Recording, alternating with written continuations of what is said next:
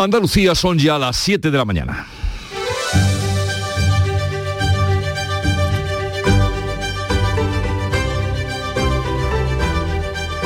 En Canal Sur Radio, La mañana de Andalucía con Jesús Vigorra. Buenos días queridos oyentes, es jueves 21 de abril.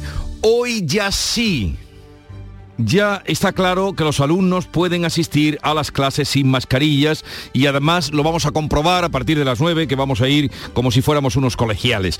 Se han aclarado las dudas, solo son obligatorias en el transporte escolar a partir de los 6 años.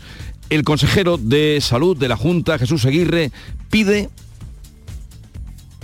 Recomendamos que aquellos que tengan cualquier problema de vulnerabilidad o que tengan algún tipo de síntoma de patología, sobre todo respiratoria, utilicen las mascarillas. Y por supuesto en el transporte escolar, mayores de 6 años, hay que ir durante todo el transporte, como manda el artículo único del Real Decreto, hay que ir con mascarilla. Pues esto es lo que pide el consejero Aguirre. Seguimos con la educación porque hay un hito importante. La ley de formación profesional entra en vigor hoy. Es una nueva formación dual. Esto quiere decir que se tiene que complementar con trabajo en las empresas. Es una nueva ley destinada no solo a los estudiantes, sino, ojo, que aquí está lo novedoso, a los trabajadores y desempleados de cualquier edad que deseen seguir formándose y acreditar su experiencia profesional. Busca reducir las altas cifras de desempleo juvenil del país, las más altas de la Unión Europea, y facilitar que los adultos se puedan reciclar, certificar sus competencias y ajustarlas a las demandas del mercado laboral desde luego novedosa. Duró poco el espejismo de la luz a menos de 100 euros. Fue flor de un día. Hoy vuelve a subir y sube mucho. 85 euros ayer de media, 161 hoy, con un valle de 101 euros entre las 4 y las 5 de la tarde y una cima, el, momento que se va a pagar más cara, que será entre las 9 y las 10 de la noche. Las gasolineras advierten de que han agotado el anticipo de Hacienda por el descuento de 20 céntimos tras vender un 35% más este mes. Pero oigan a Xavier Lavandeira, catedrático de Economía de la Universidad de Vigo, que hace una advertencia muy oportuna. No se están haciendo las cosas bien, dice él.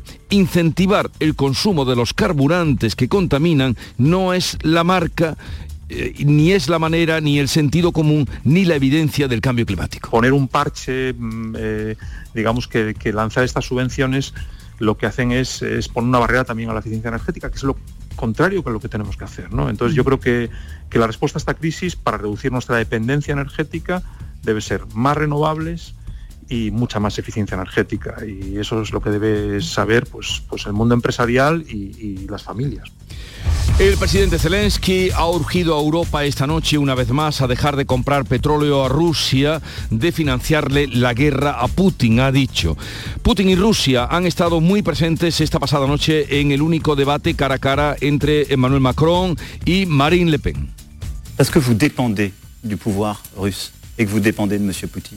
Usted depende del poder ruso, del señor Putin. Usted obtuvo un préstamo de un banco ruso. Usted no habla con otros líderes mundiales, sino con su banquero ruso. Ese es el problema. Lo vemos cuando hay posiciones difíciles de tomar. Ni usted ni sus representantes están allí. Ni vous ni vos representantes son là. Le Pen, que ha intentado mostrar una imagen de moderación, se ha defendido sin dar explicaciones. Il sait pertinemment que je suis une femme absolument et totalement libre. Sabe muy bien que soy una mujer completamente libre e independiente. Soy una patriota, defiendo a Francia y a los franceses. La France et les Français. Y en cuanto al tiempo, esta noche entran nubes por Huelva que pueden dejar algo de lluvia por allí. Mañana ya serán más generalizadas en toda Andalucía. Hoy tendremos un día soleado con máximas en ascenso y vientos del oeste con rachas muy fuertes en el litoral oriental y zonas altas orientales. Vamos ahora a ver cómo amanece Andalucía en cada una de sus provincias. Cádiz, salud, Botarón. Pues vemos alguna nube, aunque el cielo está prácticamente despejado, pero alguna hay, 13 grados de temperatura a esta hora, 17 de máxima. Campo de Gibraltar, Fermín Soto. Bueno, pues de momento cielo con pocas nubes, aparecerán más esta tarde, temperatura 13 grados, la máxima prevista para hoy entre 17 y 18. ¿Cómo viene el día por Jerez, Pablo Cosano? Con un poquito más de calor previsto, entre 19 y 20 grados, ahora mismo el termómetro marca 10 y el cielo está limpio. ¿Y por Huelva? Sonia Vela. Ahora mismo los cielos están prácticamente despejados, pero va a aumentar esa nubosidad por la tarde cuando puede llover débilmente en la zona más occidental de la provincia. Ahora tenemos 10 grados, llegaremos hoy a los 22. ¿Qué se espera en Córdoba, José Antonio Luque? Pues día despejado, en este momento tenemos casi 9 grados y la máxima prevista para la jornada es de 22. Temperatura en Sevilla, Pilar González. 12 grados a esta hora marca el termómetro, en la capital se alcanzará los 22 y tenemos nubes. ¿Cómo amanece Málaga, Eduardo Ramos? Cielos poco nubosos, temperaturas máximas en ascenso, tenemos ahora 13 grados en la capital, se espera llegar a los 20. ¿Y qué me cuentas de Jaén, Alfonso Miranda? Que no se te olvide hoy las gafas de sol en toda la provincia de Jaén, día totalmente soleado, se han marchado las nubes, 9 grados en la capital. Lo vuestro desde luego, ayer nieve, hoy sol, es y tremendo. mañana más agua y el fin de semana también. Granada, Laura Nieto. Tenemos pocas nubes hoy. Eso sí, se mantiene el aviso amarillo por oleaje en la costa durante todo el día.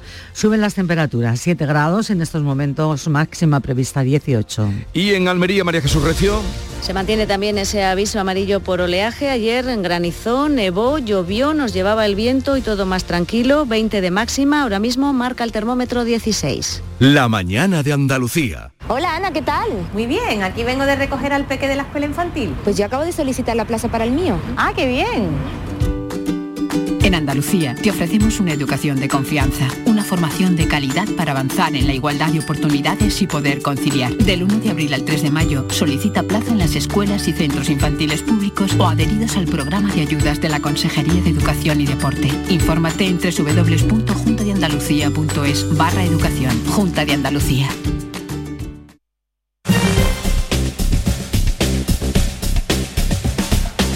Vamos a conocer ahora cómo es el estado de las carreteras a esta hora de la mañana, 7 y casi 7 minutos. Enrique Marchán desde la DGT, buenos días. Buenos días, comienza esta jornada de jueves con situación tranquila en toda la red principal de carreteras andaluzas, pero eso sí, seguimos pendientes de la nieve ya que hay un total de tres carreteras afectadas. Una es la A395 en la que en un tramo es obligatorio el uso de cadenas o neumáticos de invierno en Sierra Nevada y en otro tramo también en el entorno de Sierra Nevada es permanece intransitable. Además, otras dos carreteras están en nivel verde, es decir, transitables, pero con mucha precaución a causa de esta nieve. La A337 también en Granada y la A1178 en Almería a la altura de Puerto de las Menas. Además, en Huelva especial precaución en la A49 por un vehículo averiado a la altura de Villalba de Alcor porque está ocupando el carril derecho, por lo tanto, mucha precaución.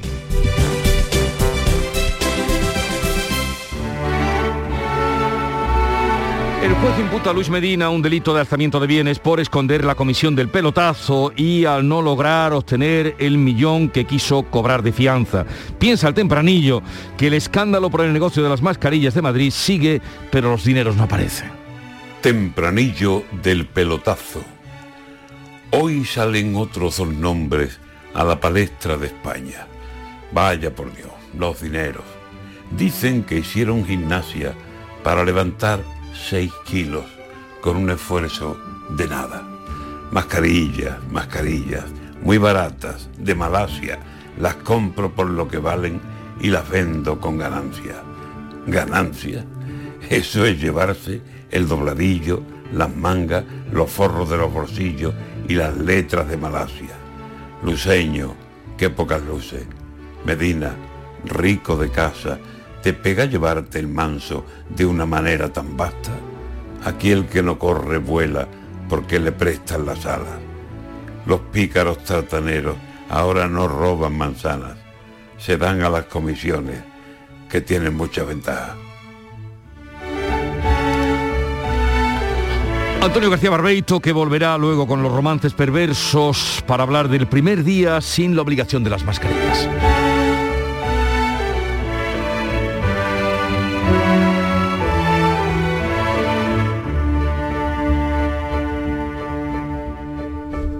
Siete, nueve minutos de la mañana. Desde muy temprano pensamos en ti. Esa primera vez que abres los ojos, nos fijamos en tu mirada y abrazamos lo que eres. Nuestro compromiso contigo es apoyarte siempre. Aquí estamos para ti, porque tú también eres nuestra familia y queremos verte crecer. Secretaría General de Familias, Consejería de Salud y Familias, Junta de Andalucía, creciendo contigo.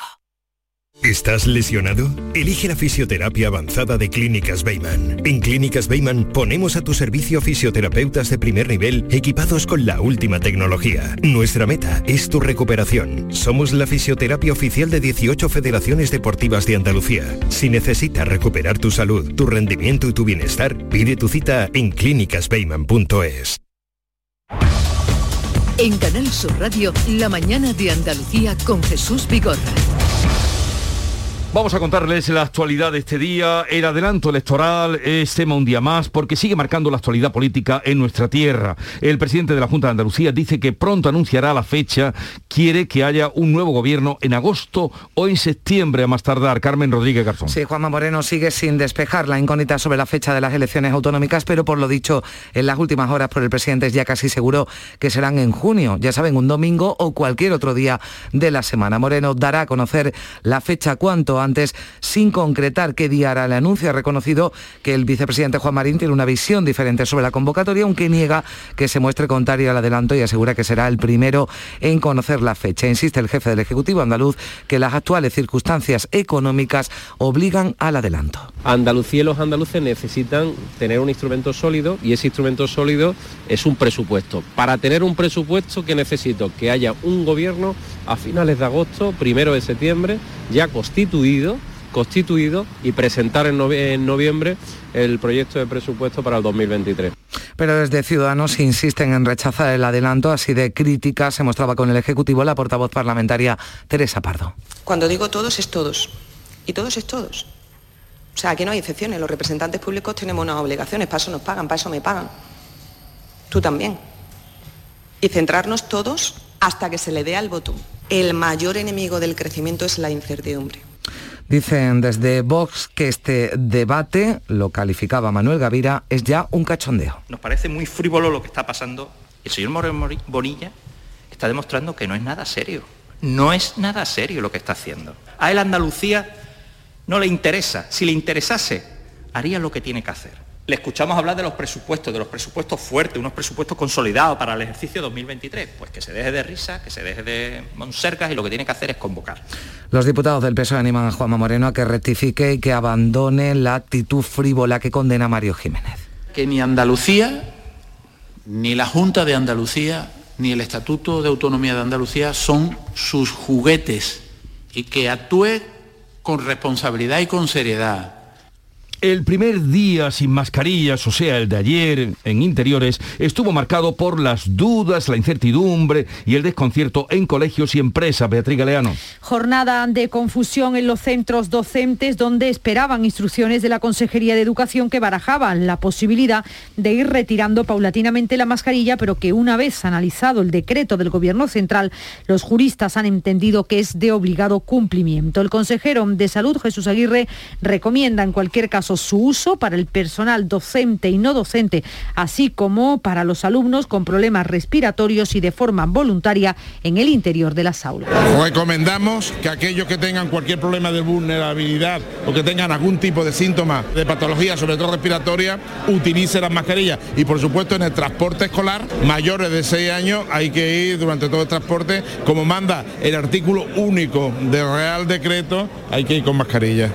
En cuanto a las empresas, el Ministerio de Sanidad ha publicado una guía para orientar a los servicios de prevención de riesgos laborales que son los que tienen la decisión final, lo explicaba la ministra Carolina Darias. En relación a las empresas, la regla general, insisto, es que no serán obligatorias en el ámbito laboral. Ahora bien, si los servicios de prevención hacen una evaluación del riesgo de ese puesto de trabajo y determinan otras medidas, incluida la de la mascarilla, sí será obligatoria. Y hoy será el primer día sin mascarillas en los colegios y acudiremos después a un colegio. Y una importante novedad en educación, la ley de formación profesional entra hoy en vigor. Javier Moreno. Así es, una nueva formación dual que combina estudios y trabajo para quienes deseen seguir formándose y puedan acreditar formalmente su experiencia profesional.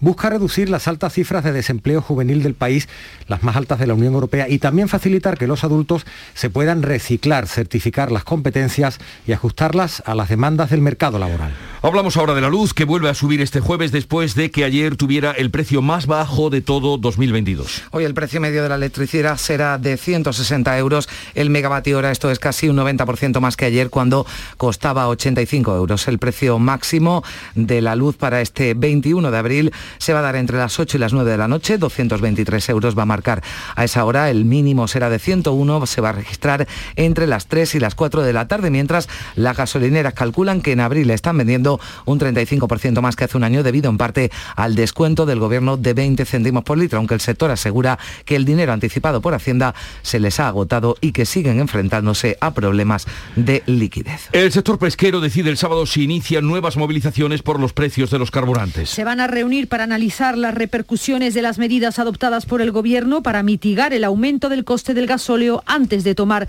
esa decisión. Manuel Fernández, presidente de la Federación Andaluza de Cofradías de Pescadores, ha confirmado que van a acudir representantes de las principales asociaciones pesqueras del país y ha recordado que el sector desde el principio no ha estado de acuerdo con unas medidas que consideran insuficientes para que la actividad pesquera vuelva a ser rentable. Bajar el IRPF a las familias con ingresos inferiores a los 40.000 euros es una de las medidas económicas que remitirá el Partido Popular a la Moncloa. También plantea una ayuda directa de hasta 300 euros a las que no tienen obligación de presentar declaración de la renta.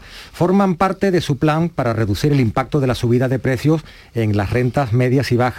Núñez Feijó, el presidente del PP, asegura que es viable devolver así los más de 7.000 millones extras recaudados en dos meses por la inflación. De hecho, eleva la cifra a 10.000 millones y responde a la pregunta del PSOE sobre quién va a pagar la bajada de impuestos. Todas estas medidas que acabo de referir se pueden practicar, son realizables, son aplicables y hay dinero para ello sin tocar la previsión de recaudación del Gobierno para el año 2022. Otras propuestas son la reducción inmediata al 4% del IVA de la luz y el gas y la bajada de la tributación para sectores como la industria, transporte, agricultura y ganadería. En el caso Mascarillas de Madrid o del Ayuntamiento, el juez ha acordado este miércoles ampliar la imputación de Luis Medina al delito de alzamiento de bienes y debe eh, a depositar una, le, eh, conmina a depositar una fianza de 900.000 euros porque de lo contrario procederá a embargar bienes e inmuebles. En un auto el juez señala que dado que Medina ha realizado disposiciones de sus bonos y patrimoniales desde abril de 2021, fecha en que fue citado a declarar ante la Fiscalía, considera que ahora se debe ampliar esa imputación al delito de alzamiento de bienes. Sobre este asunto, el alcalde de Madrid, José Luis Martínez Almeida, ha dicho que no tiene más que comentar, que existe un procedimiento judicial y que hay que respetarlo. Y ese fiscal, que habrá que respetar su trabajo, supongo, dice después de 17 meses y de haber conformado esas diligencias, que no hay ningún tipo de irregularidad en las actuaciones llevadas a cabo por el Ayuntamiento de Madrid. Por tanto, yo ya no tengo nada más que comentar al respecto. He hablado los últimos 10 días, he dado absolutamente todas las explicaciones, ha habido una investigación de la Fiscalía que concluye que el Ayuntamiento de Madrid no tiene ninguna irregularidad. El presidente de la Generalitat, Per Aragonés, estará hoy jueves en Madrid para reunirse con los partidos afectados por el caso de presunto espionaje a líderes independentistas a través del programa Pegasus. La cita será en el Congreso de los Diputados. Estarán representantes de Esquerra, Junts, PDeCAT, CUP y EH Bildu. Después mantendrá un encuentro con el presidente y el portavoz de Unidas Podemos. El presidente catalán ha advertido este miércoles a Pedro Sánchez de que el caso afectará la relación de Esquerra con el Ejecutivo, que podría retirar su apoyo parlamentario. Su parte, la ministra de Defensa, Margarita Robles, no ha querido desvelar si el Centro Nacional de Inteligencia dispone del Pegasus y se ha limitado a asegurar que ese organismo cumple la legalidad. El líder del PSC, exministro Salvadorilla, ha tachado de intolerable cualquier tipo de espionaje político, aunque asegura que no es la tónica del Ejecutivo. Yo estaba ahí, yo estaba un año y, y una semana en el Gobierno de España, conozco bien cómo van las cosas y yo creo en la palabra del Gobierno de España. ¿eh? El Gobierno de España no espía, el Gobierno de España dialoga. Hoy el AVE Sevilla-Córdoba-Madrid cumple 30 años. La ministra de Transportes Raquel Sánchez preside en Sevilla el acto que conmemora el primer viaje del AVE en España que entró en servicio comercial un 21 de abril en el año 1992. Más de 84 millones de pasajeros han usado en estos 30 años este servicio. El primer tren llegó a la capital espalense el 21 de abril del año 92, un día después de la inauguración de la Exposición Universal, un servicio que cambió el transporte de pasajeros en España. Pues llevo 20 años viviendo aquí y estudiando aquí y yo no hubiera podido estudiar aquí si no hubiera sido por el AVE. Ya tardábamos nueve horas o más en llegar a Madrid y ahora en dos horas y media estamos allí. La verdad es que es súper confortable, rápido y bueno, es un viaje que llega un momento en que no hay distancia realmente. 30 años y del AVE y 57 días cumple hoy la guerra en Ucrania. Rusia ha recrudecido su ofensiva en el este del país. Sí, vamos a escuchar el sonido de esta noche en Lugansk, una de las dos provincias del Donbass, más al sur en Mariupol, se cumple un día más de asedio. Este miércoles fracasaba el intento de sacar a los eh, civiles, mientras Zelensky urge a Europa esta noche una vez más a dejar de comprar petróleo a Rusia. Moscú informa de que ha probado con éxito su nuevo misil balístico intercontinental que ha recorrido 6.000 kilómetros. Dice Putin que esto debe ser motivo de reflexión para los que amenazan a Rusia. Esta arma no tendrá equivalente en el mundo durante mucho tiempo. Es única y mejora nuestro potencial militar brinda seguridad a Rusia y hará pensar dos veces a aquellos que intentan amenazar a nuestro país. Y Francia ha celebrado esta noche el único debate entre los dos candidatos a la presidencia antes de la cita electoral de este domingo. La relación con Rusia y la diferente visión sobre Europa han sido los principales puntos de fricción entre el centrista liberal Emmanuel Macron y la ultraderechista Marine Le Pen. Macron ha reprochado a su rival su pasada admiración por Vladimir Putin y un préstamo para la campaña de 2017 contratado a través de un banco ruso. Son las 7.20 minutos de la mañana. Enseguida vamos con la revista de prensa.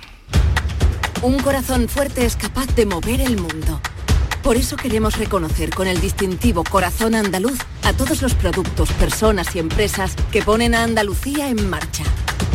Cuando veas un distintivo Corazón Andaluz, sabrás que ahí hay excelencia y que se consigue desde Andalucía con amor. Donde late Andalucía, corazón andaluz. Junta de Andalucía.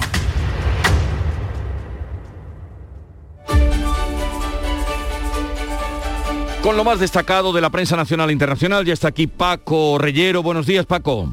¿Qué tal Jesús? Muy buenos días. En el diario.es el caso del espionaje en Cataluña, lo acabas de comentar, expone las carencias en el control del CNI, así lo titula en el diario.es, una ley de 2002 que obliga al Servicio de Inteligencia a obtener el permiso de un único juez del Supremo para intervenir las comunicaciones. Los resultados son materia clasificada que debe ser remitida al presidente del gobierno aragonés que amenaza con retirar el apoyo al Ejecutivo en el Congreso si no se investiga el espionaje, el confidencial.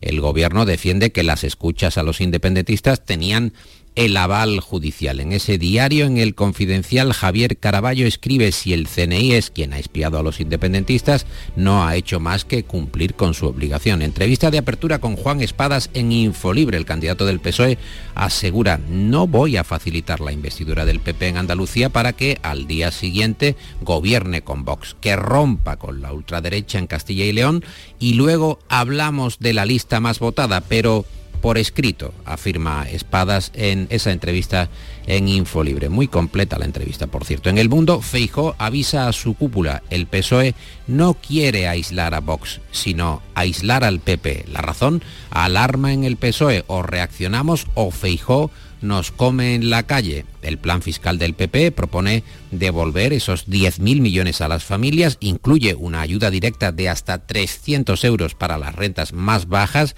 En ABC leemos que el plan Feijó es bajar los impuestos a 17 millones de españoles y el editorial de ese diario, ABC, que critica la falta de acceso a los fondos europeos, la inflación, los altos costes de la energía y una densa red de burocracia convierten, en opinión de ABC, en inasumible para miles de empresas acudir a los concursos públicos con los fondos europeos. Y guerra en Europa no falta ningún día. En estos 57 días ya, Putin dice que ofrece un pacto a Kiev mientras alardea de sus misiles balísticos, según informa el país.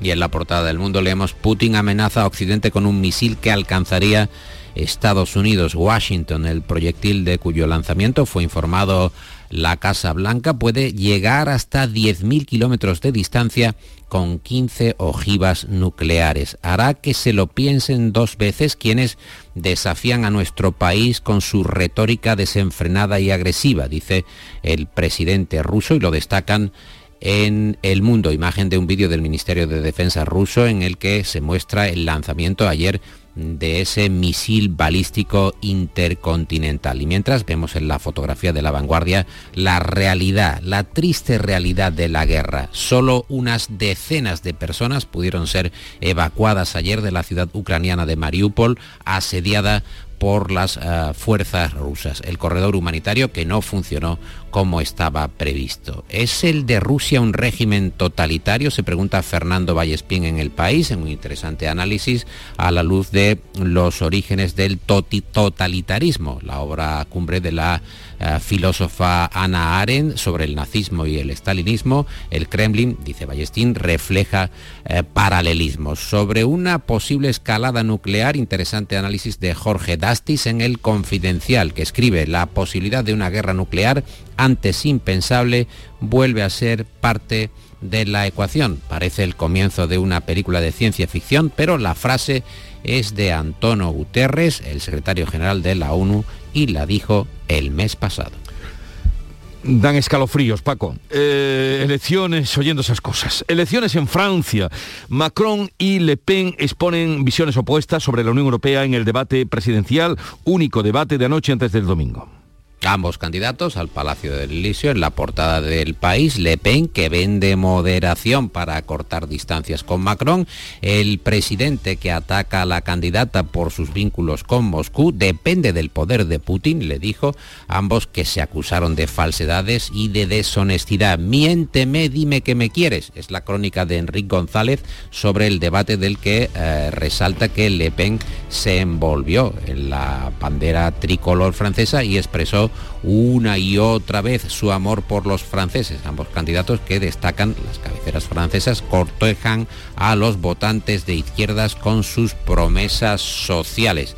A Macron sus asesores, por cierto, Jesús le dijeron, no seas arrogante, Manuel, no seas arrogante, que es un rasgo muy criticado de su personalidad, y él supuestamente contestó, dejad de decirme que sea arrogante, que esto no es una clase de yoga. el, hombre ya dijo, dejadme tranquilos, que sé lo que estoy haciendo, estoy en un debate. Yo no sé si... te apunto. Sí, adelante, adelante. no, que, decía que no. sé si es más difícil para ellos, los candidatos, eh, debatir mirándose a los ojos o debatir con los asesores. y los coaching. No, no hagas esto, no hagas lo otro. que Entonces, ¿qué hago? Me callo durante hora y media. No digas nada. En ABC, te cuento la última, en ABC, Alain Renos, que es el ideólogo de la nueva derecha, dice que el voto obrero está yendo a Le Pen, que se ha acentuado y cada vez va, va a más. Ya está aquí yendo a más siempre, Nuria Gaciño.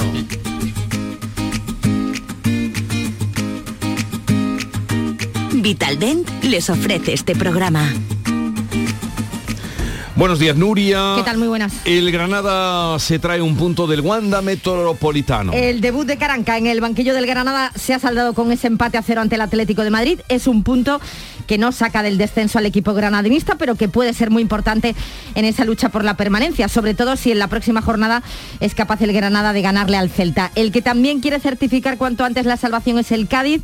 Para ellos se antoja vital el poder ganar hoy a las 8 al Atleti de Bilbao. También vital es para el Sevilla el sumar los tres puntos en Valencia ante el Levante a las 7 de esta tarde para eh, mantener esos puestos Champions. En caso de victoria, los sevillistas podrían recuperar la segunda plaza de la liga a la espera de lo que el Barcelona haga a las 9 y media en Anoeta. En la Liga Sobal de Balonmano, derrotas de los equipos andaluces, del Ángel Jiménez de Puente Genil y del Iberoquino Antequera. Y en fútbol sala, victoria del Córdoba Patrimonio, empate del Jaén Paraíso y derrota del Betis 2 a 5 frente al Valdepeñas. Y Rubiales, eh, en los ambientes en Rubi, defiende la legalidad del contrato de la Supercopa de España y la ilegalidad de los audios. El presidente de la Federación Española de Fútbol mantiene que muchas de las informaciones son falsas y que el único delito ha sido el hackeo de su teléfono móvil. Asegura que el contrato para llevar la Supercopa de España a Arabia Saudí es ejemplar, que ojalá haya muchos jugadores como Piqué, que la federación no paga Cosmos, sino que lo hace Arabia Saudí. Y con respecto a su salario, Rubiales tiene un fijo y una variable y nunca ha cobrado comisión alguna. Sobre todo este asunto, el presidente del Betis Angelaro ha pedido una reflexión general del fútbol y el grupo ultra del Sevilla, los Viris, ha pedido a través de un comunicado que si el Sevilla se clasifica para la Supercopa, no participe al considerar que la competición está adulterada. Eh, ¿Y dónde? Ah, vamos a hacer una pausita. En Vitaldent, este mes, 15% de descuento cuento en tu tratamiento dental. Porque sabemos que tu sonrisa no tiene precio. ¿Cuál? ¿Mi sonrisa? ¿Será la mía? Oye, ¿y la mía? Claro, la vuestra y la de todos. Hacer sonreír a los demás no cuesta tanto. Pide cita en el 900 101 001 y ven a Vitaldent.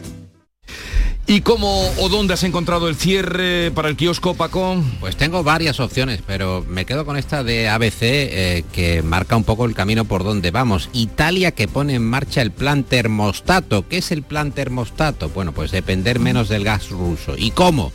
el gobierno de Draghi, eh, Jesús Nuria, va a bajar la calefacción ¿Mm? y el aire acondicionado en las escuelas y en la administración, en la, ¿Mm? administración pública, para reducir el consumo. Así que el plan termostato, ojo que... el plan, pero, bueno, habrá que imitarlo. Pero eh, el termostato, eso de toda la vida, ¿no? El plan termostato, así lo ha llamado Draghi. Baje usted. Que es baje, usted la, no consuma tanto. bueno, Paco Rellero y Nuria Gaciño, que tengáis un bonito día. Y llegan ya las 7.30 minutos de la mañana y a esta hora vamos a recordar en titulares las noticias más destacadas que les venimos contando. Lo hacemos con Javier Moreno. El nuevo gobierno que salga de las urnas andaluzas estará operativo a finales de agosto o principios de septiembre. Esto dará margen para elaborar y aprobar los presupuestos de 2023. La oposición eleva el tono ante la demora del anuncio electoral y rechaza la insinuación de convocar en un día laboral. Segundo día sin mascarillas, los andaluces viven la nueva situación entre el alivio, la cautela y el recelo. La Consejería de Educación despeja dudas, solo son obligatorias en el transporte escolar a partir de los seis años. Salud recomienda que las mantengan las personas con síntomas de COVID y las vulnerables. Y después de bajar la luz, eh, vuelve a subir hoy, sube mucho, el doble con respecto al día de ayer. 85 euros ayer de media, 161 hoy, con un valle de 101 euros entre las 4 y las 5 de la tarde y una cima de 223 entre las 9 y las 10 de la noche. Núñez Feijó enviará mañana al gobierno su plan económico que incluye una bajada de impuestos. Plantea una ayuda a familias necesitadas de hasta 300 euros y bajar el IRPF a rentas menores de 40.000 euros. El presidente de la Generalitat de Cataluña amenaza con retirar su apoyo al gobierno si no asume responsabilidades en el espionaje a líderes independentistas. Per Aragonés estará en Madrid para reunirse con los partidos a los que han pinchado teléfonos. El Centro Nacional de Inteligencia mantiene el secreto sobre sus actuaciones y la ministra de Defensa sostiene que los servicios de espionaje solo actúan dentro de la ley. El juez eleva su imputación al comisionista Luis Medina en el caso Mascarillas de Madrid y le añade el alzamiento de bienes. Le da tres días para pagar 900.000 euros de fianza ante la sospecha de que ha ocultado sus bienes y vaciado las cuentas bancarias. España ha acogido a 134.000 ucranianos de los 64.000 que tienen protección temporal. Pedro Sánchez ha visitado el centro de acogida de Málaga y ha avanzado un proyecto para ampliarlo con casas prefabricadas. En breve viajará a Kiev para trasladar su apoyo, el apoyo de España al presidente Zelensky. El Consejo General del Poder Judicial aprueba por unanimidad su informe crítico con la futura ley trans y pide elevar a los 18 años de edad la edad mínima para cambiar de sexo. Alerta también de que la ley puede vulnerar derechos de las mujeres no transexuales en ámbitos deportivos y en el de la violencia de género. Ingresan en prisión los padres toxicómanos de un bebé al que tenían en pésimas condiciones. Sucio, desnutrido y sin vacunar, el pequeño ha sido recogido de una vivienda infectada por donde corrían las ratas y ha sido entregado a la tutela de la Junta. Fue la abuela la que denunció los hechos. El AVE cumple hoy 30 años. La primera línea que unió Madrid, Córdoba y Sevilla llegó un día como hoy a la recién estrenada Expo 92. Se pagaban entonces 6.000 pesetas por un billete en turista, 36 euros, reducía el tiempo a la mitad y algo impensable entonces, era puntual, la alta velocidad ha traído desarrollo y riqueza a Andalucía. Y ahora el tiempo. Para hoy Jesús esperamos cielos poco nubosos en Andalucía, van a aumentar a nubosos con predominio de nubes medias y altas al final del día cuando no se descarta alguna precipitación débil en el extremo occidental y también en el área del estrecho. Vientos de componente oeste van a ser fuertes en el litoral mediterráneo. Atención también, se esperan rachas ocasionalmente muy fuertes en el litoral, litoral oriental y en zonas altas. Temperaturas mínimas sin cambios, suben las máximas. 7.33 minutos de la mañana, en un momento estamos con las claves económicas del día. Un corazón fuerte es capaz de mover el mundo. Por eso queremos reconocer con el distintivo Corazón Andaluz a todos los productos, personas y empresas que ponen a Andalucía en marcha. Cuando veas un distintivo Corazón Andaluz, sabrás que ahí hay excelencia y que se consigue desde Andalucía con amor. Donde late Andalucía, Corazón Andaluz. Junta de Andalucía. No te creo. Que la tarjeta Mastercard Profesional de Cajamar no tiene comisión de emisión y además te bonifica con 50 euros en tu primera compra de ese importe o superior de abril a junio. ¿Cómo lo oyes? Solicítala antes del 30 de junio y date prisa que vuelan. Es solo para las primeras 900 contrataciones. Tarjeta emitida por Cajamar Caja Rural. Más información en nuestra web y oficinas. Es real, se llama Mastercard Profesional. Los centros de día para personas mayores y con discapacidad son espacios seguros y estamos deseando volver a verte, seguir compartiendo momentos contigo, seguir a tu lado. Regresa con tranquilidad y siente la emoción de volver. Junta de Andalucía. Las claves económicas con Paco Bocero. Buenos días, Paco. Buenos días, ¿qué tal Jesús? A ver, ¿qué claves tenemos para este jueves? Claves en el terreno económico. Pues mira, hoy tenemos varias claves de interés a las que prestar atención porque van a darnos un retrato de situación preciso sobre la evolución de la economía. Y vamos a comenzar por la nuestra naturalmente, y lo hacemos con el INE, que a las 9 publicará la evolución de la vivienda con la estadística de las compraventas inscritas en los registros. Estamos viendo como el mercado de la vivienda está manteniendo una solidez destacada, que nada tiene que ver con otras épocas de sobreactuación y que además tiene un factor adicional de fortaleza en la condición de activo refugio frente a esta inflación. A pesar de las subidas del Uribor y del encarecimiento paulatino que están teniendo las hipotecas, ¿no? Sí, porque realmente estamos todavía en niveles de tipo de interés reducidos todavía y más frente a otras épocas como antes comentaba. De hecho, los últimos datos disponibles de los propios registros de la propiedad marcan un aumento del 31% en compraventa en enero. De cualquier forma, veremos la evolución en febrero, pero con los datos adelantados es posible que esa solidez se mantenga. ¿Y qué más esperamos hoy? Pues mira, dos citas más en el ámbito nacional que también tendrán atención. Por una parte, la producción y exportación de vehículos en el primer trimestre, que va a dar a conocer ANFAC, la patronal del sector automovilístico. Aquí no vamos a tener datos tan positivos, desde luego, porque los problemas en las cadenas de suministro, esencialmente en los elementos tecnológicos, chips y de precio de materias primas, van a seguir impactando, lógicamente, en los resultados. Y a mediodía, el ministro de Seguridad Social presentará oficialmente los datos adelantados de afiliación en abril. Ya comentamos ayer que la semana pasada, al hilo de las previsiones en materia de contratación indefinida, Escribá se anticipó al estimar en 30.000 nuevas afiliaciones en la cantidad prevista. Veremos igualmente con los números de la primera quincena como ha ido este capítulo en materia de empleo. Ojo, contando con la Semana Santa. Vista ya la agenda nacional, ¿qué tenemos en el entorno internacional? Pues mira, comencemos por la eurozona. Eurostat, el INE europeo, publica dos datos importantes también hoy. El índice de producción de la construcción, muy relevante por los precios de los materiales y la evolución en el conjunto de Europa, y el IPC de marzo, inevitable, que rozó el 6% en febrero y que apunta, según los analistas, a dar un salto hasta el 7,5%. Y al otro lado del Atlántico, eh, dos resultados empresariales totalmente contrapuestos y susceptibles de comentarios. ¿Recuerdas que hablamos hace algunos viernes en nuestra historia sobre las dificultades de las plataformas de streaming como Netflix, Prime Video, Disney Plus o HBO. Sí, sí, pues, sí. Exactamente. Bueno, pues ayer Netflix se desplomó en bolsa al anunciar la pérdida de más de 2 millones de clientes. Y es que la burbuja de la pandemia que a todos nos puso en el confinamiento frente a las televisiones, los contenidos en casa, se está deshinchando con bastante rapidez.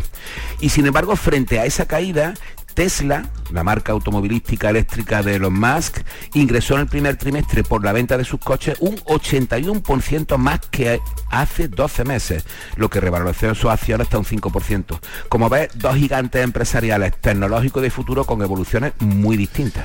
Pues así concluimos las claves económicas, mañana historia económica de la semana y clave musical. Paco, que Muy tengas bien. un bonito día. Igualmente, hasta mañana. Adiós, adiós. ¿Quieres vivir toda la emoción de la Copa del Rey en directo? Ven al lago y disfruta de la pasión del fútbol a través de las ondas hasta el 23 de abril. Tendremos entrevistas, conexiones en directo desde el campo y toda la diversión que el lago tiene siempre preparada para ti. ¡Te esperamos! Un corazón fuerte es capaz de mover el mundo. Por eso queremos reconocer con el distintivo Corazón Andaluz a todos los productos, personas y empresas que ponen a Andalucía en marcha. Cuando veas un distintivo Corazón Andaluz, sabrás que ahí hay excelencia y que se consigue desde Andalucía con amor. Donde late Andalucía, Corazón Andaluz. Junta de Andalucía. En Canal Sur Radio, por tu salud, responde siempre a tus dudas. Hoy en el programa arritmias. Conocemos cómo se abordan en nuestros hospitales con especial atención a las que se producen en niños. Un 1% de la población infantil está afectada por este problema. Todas tus dudas y preguntas con los mejores especialistas en directo. Envíanos tus consultas desde ya en una nota de voz al 616-135-135. 616-135-135. Por tu salud. De lunes a viernes, desde las 6 de la tarde, con Enrique Jesús Moreno. Súmate a Canal Sur Radio, la radio de Andalucía. Vamos a contarles otra noticia de Andalucía. Los padres de un niño de tan solo un año han ingresado en prisión. Tenían a su bebé viviendo entre basura y ratas. Pilar González. La policía intervino tras la denuncia de la propia abuela en la que aseguraba que su nieto, un año, vivía rodeado de basuras y ratas en una vivienda de la capital. Temía además que el niño pudiera acceder a la droga que consumían los padres de forma habitual. La policía comprobó además que el niño estaba desnutrido, sin vacunar y sin inscribir en el registro civil. El menor está ahora bajo la tutela de la Junta en un centro de protección, los progenitores en la cárcel y tenían varias órdenes de detención y también de ingreso en prisión por numerosos delitos. Prisión para el detenido tras ser encontrado en una vivienda junto a un cadáver con signo de violencia y en avanzado estado de descomposición en Málaga. Cuéntanos, Eduardo Ramos.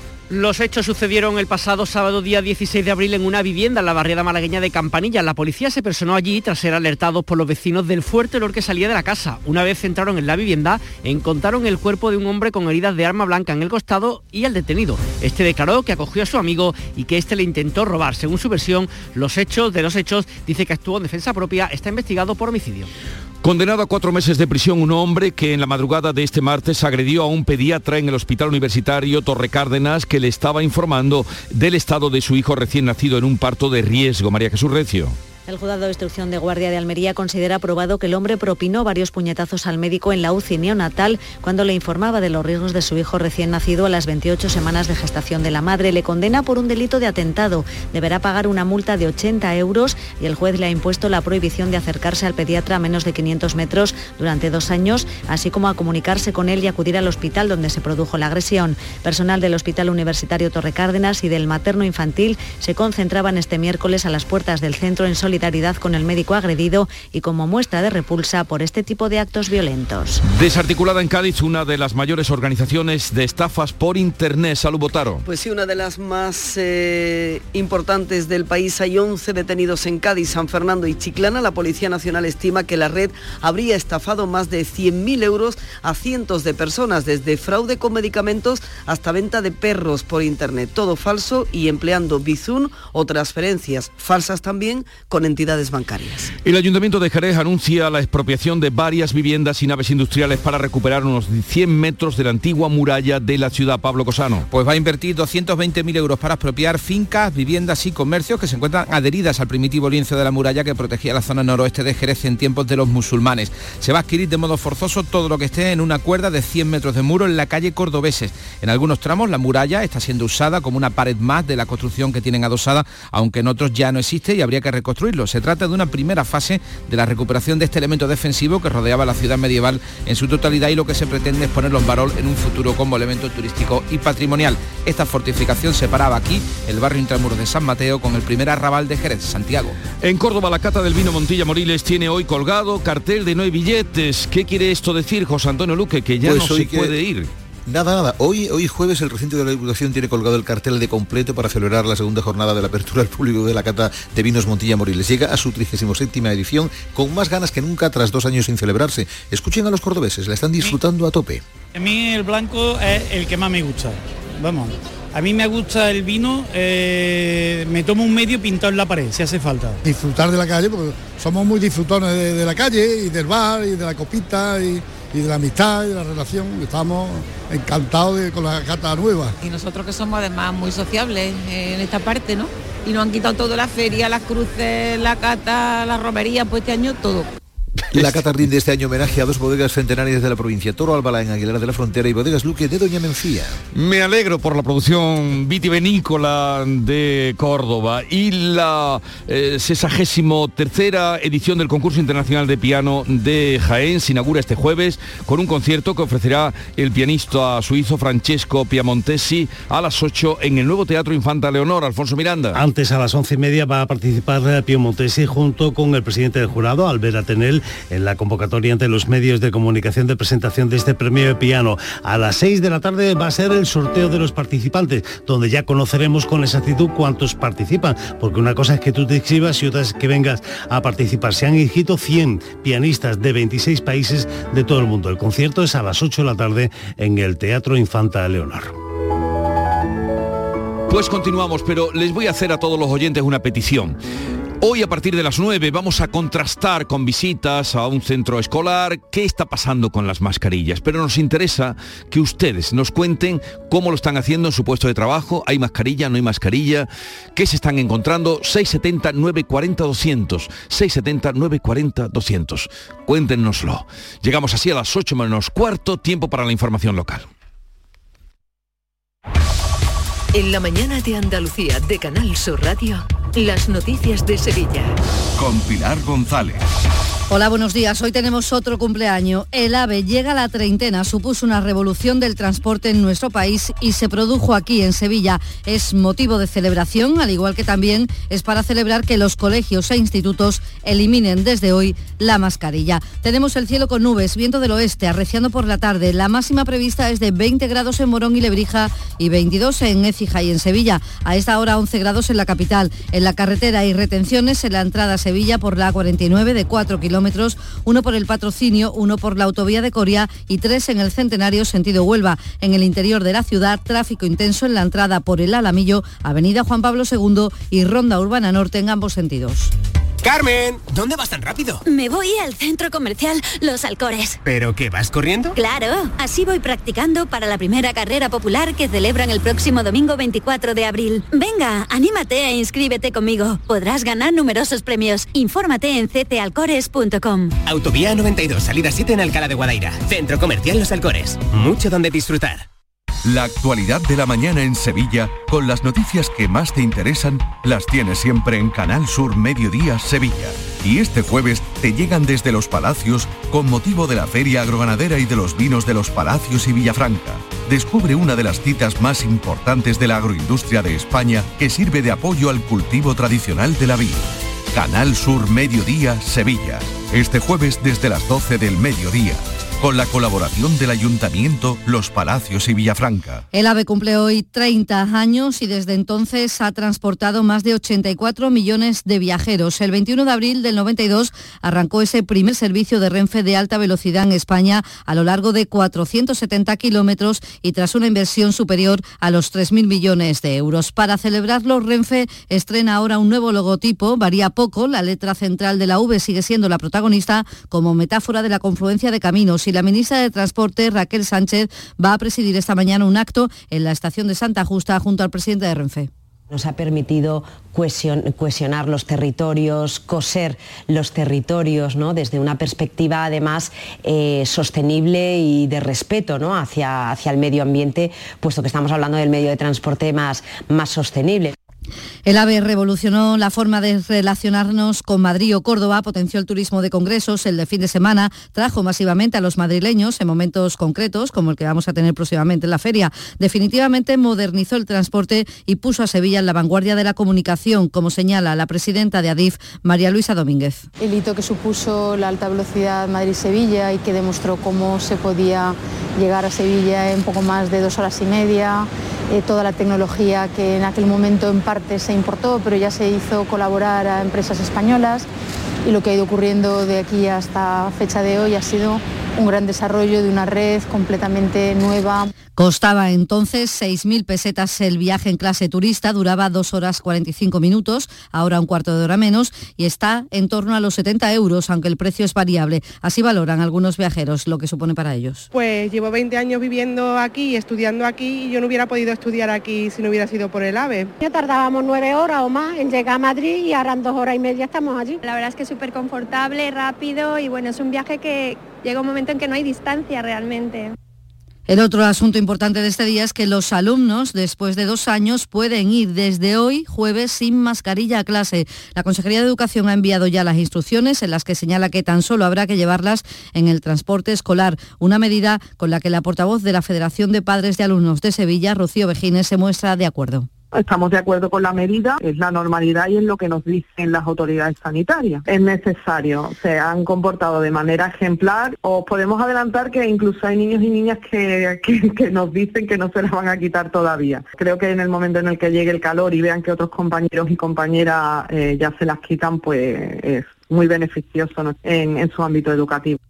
En muchas empresas están a la espera de lo que dictaminen sus áreas de prevención en riesgos laborales para permitir a los empleados trabajar sin la mascarilla. Y el Ayuntamiento de Sevilla mantiene la obligatoriedad de la mascarilla en la atención al público en dependencias municipales cuando no se garantice la distancia o la ventilación, pero como norma general sigue recomendando su uso, lo dice la delegada de Recursos Humanos, Clara Macías. Es decir, en Tusan, pues tanto pasajeros como el conductor tendrán que llevar la- obligatoriamente la mascarilla también aquellos trabajadores y trabajadoras que compartan vehículos y aquellos que presten su servicio en la calle en un momento determinado, puede ser por ejemplo policía local, se encuentra con aglomeraciones o eventos multitudinarios. ¿no? Pues también la, la mascarilla, aun estando en exteriores, será, seguirá siendo obligatoria.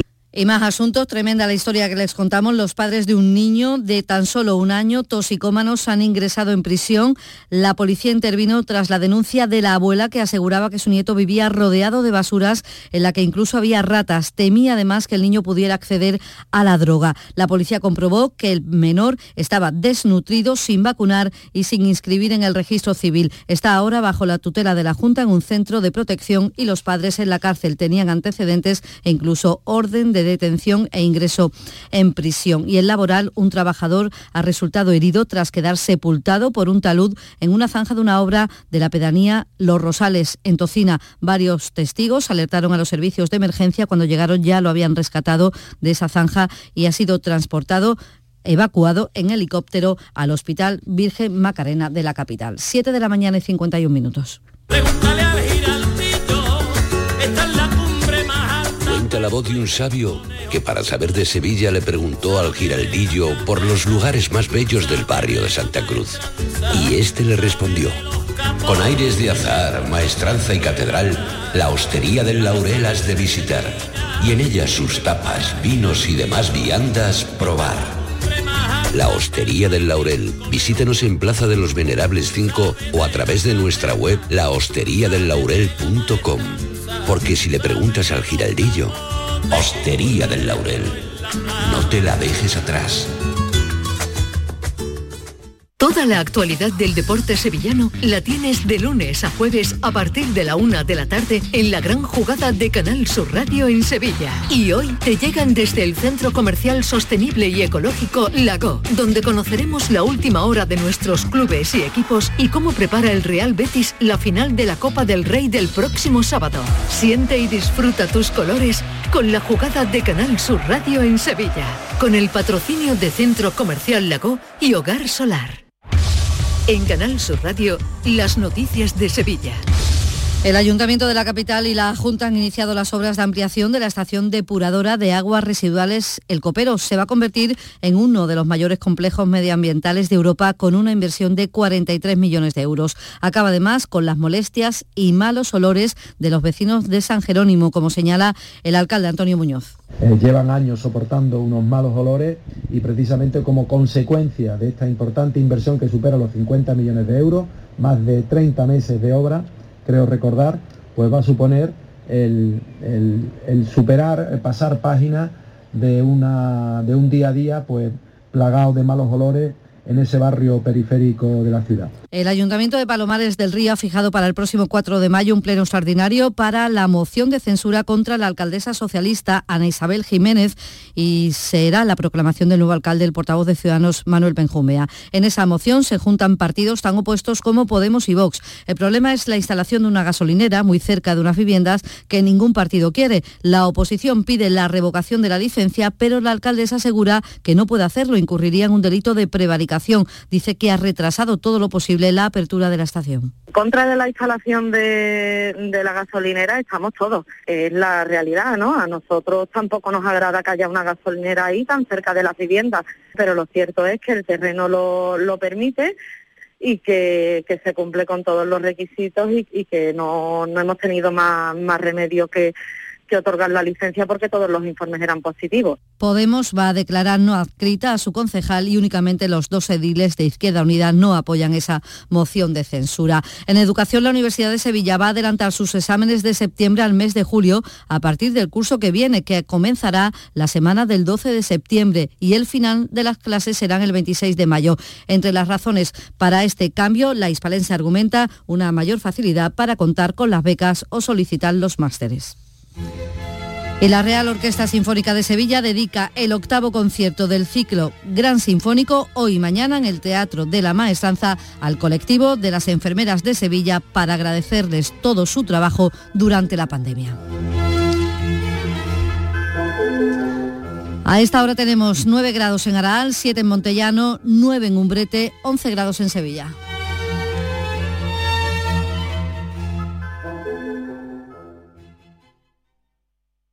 Escuchas La mañana de Andalucía con Jesús Vigorra, Canal Sur Radio.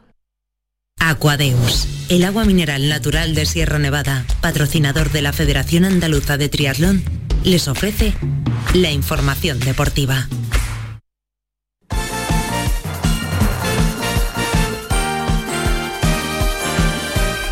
8 menos 5 minutos, tiempo ya para el deporte. Nuria Gaciño, ¿qué tal? Muy buenos días. Muy buenos días. Bueno, consiguió un valioso empate el Granada frente al Atlético de Madrid. Bueno, fue un buen debut de Aitor Caranca porque el rival era complicado, Nuria. No ha estado mal. Ese estreno de Caranca en el banquillo del Granada ha logrado puntuar gracias a ese empate a cero ante el Atlético de Madrid.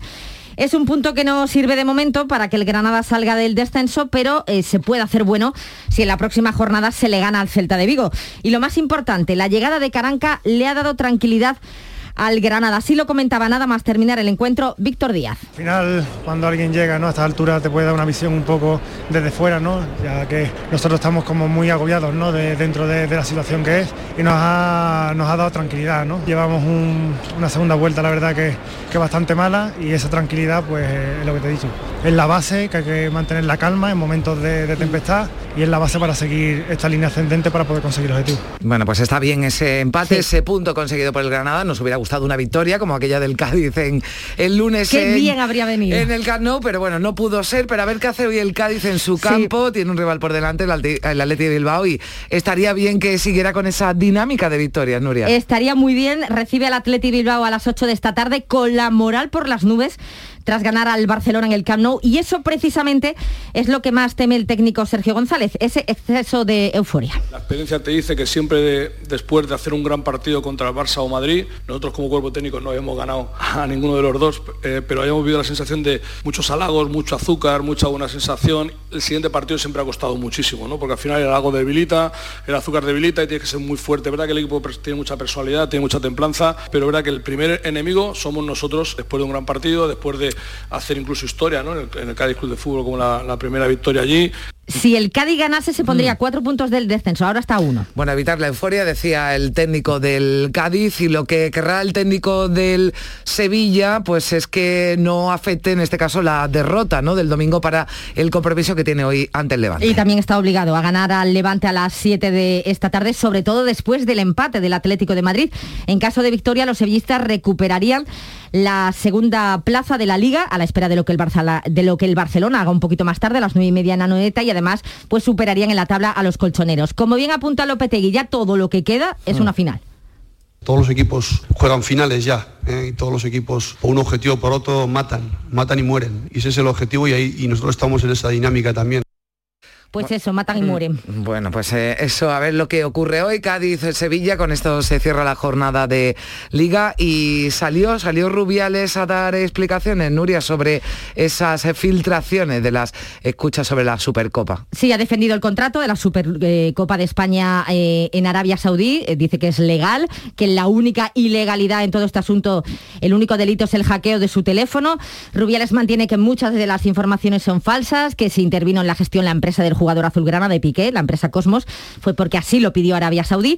En cuanto a su salario, el presidente tiene un fijo con una variable y jamás ha cobrado comisiones y en el contrato no es cierto que haya sanciones si el Madrid y el Barça no participan. Sobre todo este asunto, el presidente del Betis Ángel Aro, aprovechando que lo hemos tenido en la jugada de Sevilla en Canal Sur Radio con motivo de la final de la Copa del Rey del próximo sábado, ha pedido una reflexión general del fútbol. Yo creo que el fútbol español merece una, una reflexión, una sentada de todos los presidentes del club de fútbol, de todas las entidades, liga, federación. Es cierto que, que a ver si lo poco positivo que podemos sacar de esto es que suponga un punto de inflexión para que todos nos sentemos y aboguemos porque haya un fútbol por mucho más transparente, más justo, eso sería bueno. Hombre, sería desde luego lo, lo ideal. En la parte sevillista, los Viris, que es el grupo radical, ha pedido a través de un comunicado que si el Sevilla se clasifica para la Supercopa, pues no participen al considerar que la competición está adultera- adulterada. Y Enrique Cerezo ha dicho que, hombre, que a ver si cobran la próxima vez más. Bueno, Nuria, hasta aquí el deporte, gracias. Aquadeus, ahora más cerca de ti, procedente del manantial Sierra Nevada, un agua excepcional en sabor, de mineralización débil que nace en tu región. Aquadeus Sierra Nevada es ideal para hidratar a toda la familia y no olvides tirar tu botella al contenedor amarillo. Aquadeus, fuente de vida, ahora también en Andalucía.